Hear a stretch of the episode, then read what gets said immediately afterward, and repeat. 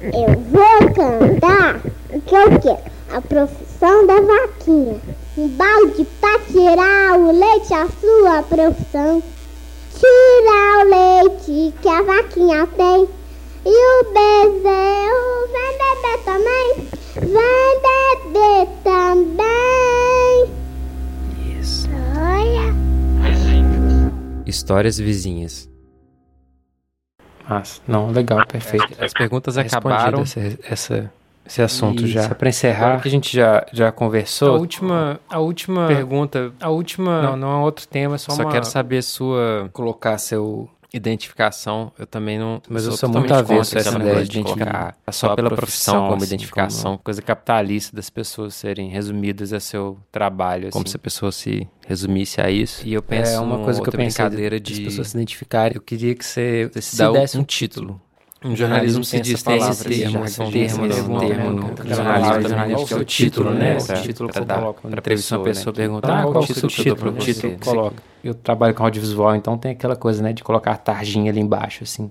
Só que eu tô subvertendo esse, essa palavra pensando em título de obra, assim mesmo. É como se, a sua pessoa vida ou você imaginasse fosse um- um- queria saber as se pessoas imaginarem uma obra. Qual seria esse tipo de obra? Seria tipo de obra? Qual seria esse Seria livro? um Um livro, um disco? E qual seria o título? de qual formato, Pode qual mídia? existente ou imaginária, escultura, um engenharia e, e qual, qual seria o nome dessa É. obra? Só para dar um, um É, título. qual mesmo. seria o seu título? Nossa. Uma obra qualquer, uma obra Me estética qualquer, ou uma obra literária? Nossa, você me pegou de Nossa, que surpresa, cara. profundo, né? subjetivo. Uma obra que você fala, uma obra de arte, mas... Caralho, cara, que pergunta boa, É, hein? que já existe um Porra, imaginário. Que pergunta boa. Não, eu acho que. Pode pensar em qualquer formato, qualquer mídia. É, é. Só para dar um, um título mesmo. Nossa, essa pergunta é O que muito eu boa. seria para me definir uma obra É. É, propriamente dita? Nossa, que coisa É. difícil. é, não, pois é. Ai, ai. Hum, Menino, você faz perguntas difíceis demais.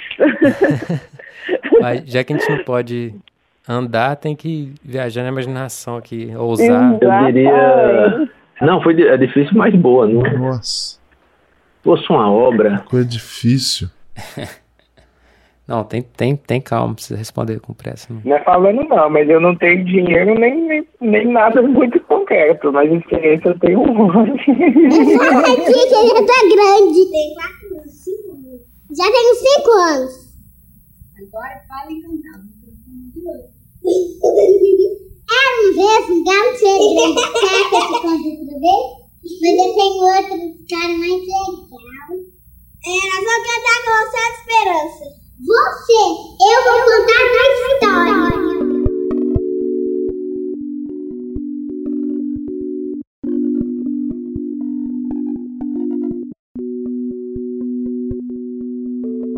Eu acho que meu título seria Vibração. Clube da Luta. Acho que seria uma forma de onda, uma, uma wave, né? Porque a minha, a minha vida inteira foi, foi muito ligada à, música.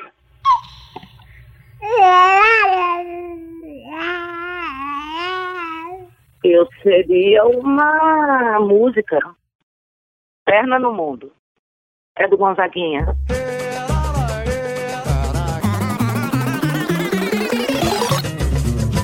Ai, o meu, o meu com certeza seria um livro, meu sonho, né? Caio no Mundo, que seria a história da Carolândia caindo no mundo, né? Caio no mundo, é. Sou tímido. Sou tímido. Sou tímido. Sou tímido. Sou tímido e espalhafatoso. Certamente alguma coisa conflituosa, sabe? Tô Ricaçada por Gaudí. Eu morei lá em Barcelona, né? E as construções deles são uma coisa assim. Não é que é atemporal no sentido de que é sempre atual, não. É atemporal porque é impossível determinar quando foi que aquilo aconteceu. Parece que as coisas deles são são próprias de um tempo que nunca existiu a não ser na cabeça dele, muito orgânicas assim.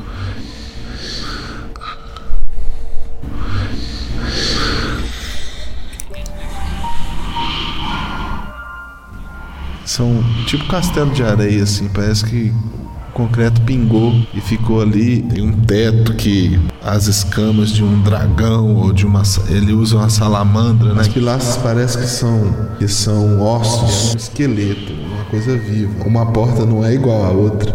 As maçanetas, quando você bota a mão assim, ela encaixa dentro da sua mão. A clarabóia é uma tartaruga. O teto da sala é, é, um redemoinho de concreto. A chaminé tem uma lareira, a lareira é um cogumelo, tem azulejos, né? E esses azulejos são coloridos. Só que não é um verde o outro azul. As cores são cores como se fosse uma pele, assim, que vai mudando de cor. Um negócio absurdo. E, e eu tive uma reação. Eu não sou um cara muito ligado com é, ligado à arquitetura, não, sabe? Mas essa casa, ela. eu, eu chego a arrepiar. Que eu nunca tive com outras, outras obras arquitetônicas. Eu entrei na sala e tava cheio, né? Tá sempre cheio. É, é um negócio. É um fenômeno mundial, assim, né? E, cara, quando eu entrei na sala que eu vi as formas assim, cara, eu comecei a chorar. Eu eu nunca tinha tido nenhuma reação assim. Um sujeito capaz de transformar uma coisa do do dia, do dia a dia em uma experiência estética praticamente religiosa. Não vou dizer religiosa, mas espiritual, né? Vamos dizer assim. É, enfim, eu podia, eu podia ser a Casa Batló. Acho que seria interessante. E veio Guernica na cabeça, assim. Logo de cara, quando você perguntou, eu achei que era um pouco demais, mas já que você abriu aí como uma brincadeira. e tem a ver com Ares, com Marte, com Deus da Guerra. e, e a, própria representação, né? Da, da obra enquanto o cubismo e toda essa parte despedaçada e re, remontada, enfim. O chato. Eu sou chato, cara, eu sou muito chato. Às vezes nem eu me aguento. Eu falo, no fim do dia eu, chego, eu falo pra minha mulher assim: Olha, acho que nem eu me aguento. Não sei como é que vocês conseguem, porque eu acho que eu reclamo muito. Liberdade ainda é tardia. Quase como a bandeira de Minas. Mas eu acho assim, a liberdade é o grande valor da minha vida mesmo. Eu queria ser uma, uma tradição oral, tá ligado, mano? que as pessoas só falam, assim, compartilham boca a boca. Assim. Um filme seria mais fácil para me definir. É o limite do Mário Peixoto, que eu acho que se a gente o tempo inteiro a gente está lidando com essa coisa de querer transpor o limite, né? Está sentindo e agora nesse momento então limitado aqui dentro desse espaço. A gente não é um filme, cada hora a gente é alguma coisa, né? Tem uma, tem uma escritora é, de Jaú, paulista, foi uma grande revelação na minha vida há 15 anos atrás. Eu, sinceramente, até hoje sou impactado por essa mulher, chama-se Hilda Hilst.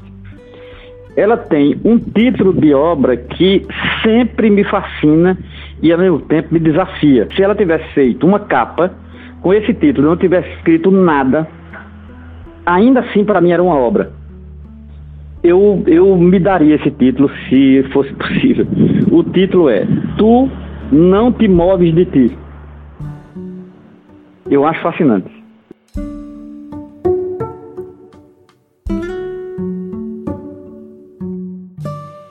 Me vieram, vieram três coisas, então vou falar três. Tomorrowland é que ele mostra duas realidades, ou seria a outra realidade, outra, outra realidade. Um ser humano com muitas possibilidades de ação no mundo, a tecnologia toda a serviço, sabe? Expansão tanto da, da, da tecnologia quanto da consciência. O segundo, a segunda obra que seria, que é o filme que é A Chegada, que ali mostra um, um outro nível.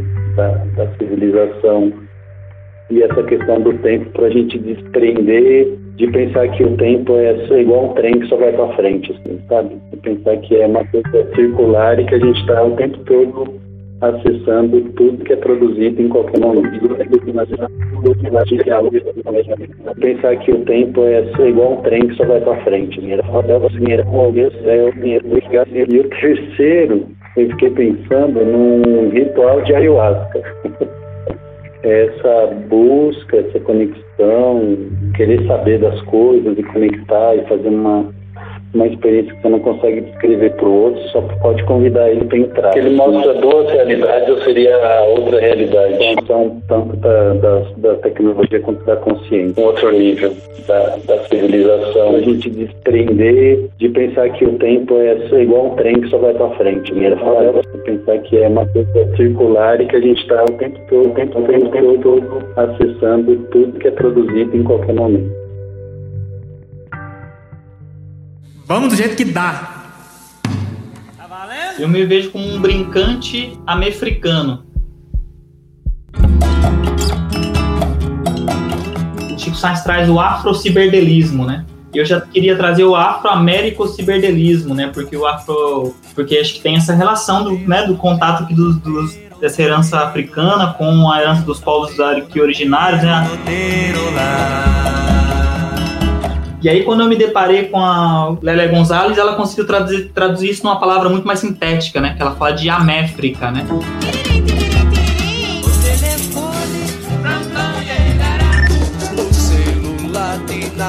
É a lua. Pesadíssimos ouvintes.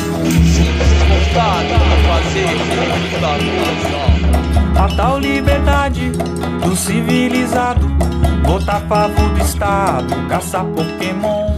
E, sobretudo, me vejo como um brincante, assim, não, não tenho uma formação em nenhuma cultura popular, assim, de berço, não, né, mas sou um grande curioso aí, acho que, enfim, respeito muito a sabedoria que mora aí. E levo meu jogo por aí, cara, vou, me dedico aí minha formação como pessoa nessa, nesse sentido aí, como brincante americano.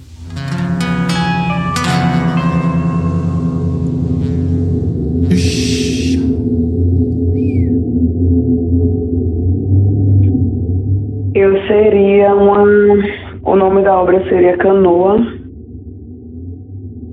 E eu seria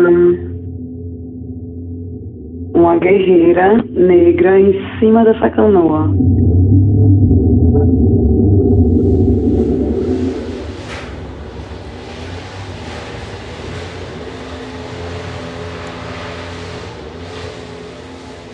Um espetáculo teatral, com certeza. Chamado Fantástico Mundo de Mari, que é o nome do meu grupo de WhatsApp. Eu comigo mesmo. Me veio um Blackbird dos Beatles, não sei porquê. Me veio a cabeça um Blackbird. Eu acho que dá pra ressuscitar. Me veio a cabeça. Não é a minha música predileta dos Beatles, mas Blackbird. É uma resposta honesta cada um é uma obra, né? É, é, nem sempre autoral, às vezes a pessoa é uma banda cover, né? E, e, a ideia é que sejamos todos autorais, né? Porque é isso que nós somos originalmente, cada um é único, né? Meu título autoral ia ser obra em. Desculpe pelo transtorno, estamos em obras. Um dos caras que fundou o Greenpeace, e aí perguntaram para ele, tipo, o que, que você quer escrito na sua lápide, né? Aí ele falou assim: um homem que começou grandes coisas, mas não, não conseguiu terminá-las. Eu acho que a gente é uma obra de rock progressivo, assim, né? Tem hora que você tá pianinho e tranquilo, e aí de repente o pau tá quebrando e já tá muito em outro lugar, mas aí volta aquele tema do piano lá do começo, lá no meio, um pouquinho modificado, e aí depois vem um solo e você tá lá destruindo no solo, de som e silêncio. Então se for só som, é, é, cansativo, né? E se for só silêncio também, né? É silêncio, não é, não é música, né? É outra coisa. Quando imitam em, em, em vibrar numa certa frequência, né? Para usar um termo mais, mais espiritualizado, rola, rola um lance meio esotérico, mas porra, legal também, porque tem, enfim, a teta wave. E, enfim, é outra discussão boa, hein? Em andamento. Legal. Mas é, foi exatamente a mesma resposta da pessoa antes de você. Sem andamento é um, é um bom nome para a obra. Eu não sei se é um disco ou uma música do Gabriel Pensador, mas tem uma frase que eu gosto muito dele, cara. Seja você mesmo, mas não seja sempre o mesmo. Então, esse processo de transformação que eu fiz em várias etapas da minha vida, em várias coisas, em várias pessoas que passaram, já, já, já se foram ou que chegam, sabe? Então, sempre vou encontrar aquele André, né? Aquela essência, aquela unidade, mas eu não sou sempre o mesmo, não, cara. Acabou a história. Acabou a história. Acabou a história. Acabou a história. Que bom que a gente entrou nela e saiu diferente do outro lado. Porque todo final é tipo um resumo atestado de que aconteceu alguma coisa antes. Só tem o final porque tem algum começo. Por isso, eu decidi começar essa série com a última pergunta que eu fiz nas entrevistas, como se fosse um atestado do papo que rolou antes. Para quem está ouvindo no podcast, esse é o primeiro episódio da série, então fica como um tipo de introdução diferente, uma forma de apresentar quem eu entrevistei. Para além da caixinha só da profissão, por exemplo, vão ser três ou quatro conversas gravadas durante essa pandemia de agora, todas feitas. Se você está me ouvindo no futuro, na próxima pandemia, eu tô falando da Covid-19, que começou em 2019. Como eu ia dizendo, gravei várias conversas por ligações e ao mesmo tempo tentando fazer ligações entre as pessoas e ligações entre elas e suas paisagens interiores, já que a gente está se limitando de paisagens exteriores em prol da ligação entre as pessoas no futuro. Fiz umas perguntas mais abstratas e imaginativas sobre sons, memórias, desejos, expectativas, para tentar viajar nas paisagens internas, que na verdade é onde tudo acontece mesmo nas pessoas. E da mamãe, você gosta? Gosta. Muito? Muito. Aonde? Chão. Como é que é seu nome? A voz dessa criança que eu estou usando como guia narrativo é a. Letícia! Muito grato a Letícia Peixoto, que me cedeu essas gravações, e a mãe dela, Elisa Peixoto, que teve essa sacada genial e rara não só de gravar, mas também manter por anos e digitalizar. Ela ainda gravou em várias épocas, dos oito meses até os quatro anos. Hoje é dia 10 de fevereiro de 1985. Da, me chamo Isabela. Sou prima da Letícia. Ah! Agora você. E acho que a Letícia deixou que eu usasse, porque. Agora que você falou aí pedindo permissão, que eu vi que era eu, velho. eu acho que a gente mesmo tem que preservar a nossa memória. Porque se a gente for depender dessa política tradicional, a gente bota fogo em todos os museus e abre banco de dízimo no lugar, irmão. Tá, vocês duas cantem a chorar depois cantem a A vida é uma criança no carrossel de esperança. Algumas trilhas desse episódio fui eu que compus. Tem um trecho de Com a Perna no Mundo, do Gonzaguinha. As versões de Vaca Profana, do Caetano Veloso, são de Paulo Rô, Lucas Mota, Simone Mazer e Família Freitas. Outras trilhas são da Blue Dot Sessions e tem um trecho de Máquina China, do Manuel Tomarreta e Bando Banda. Os créditos e links direitinhos para conhecer as músicas estão nos posts ou na descrição do episódio.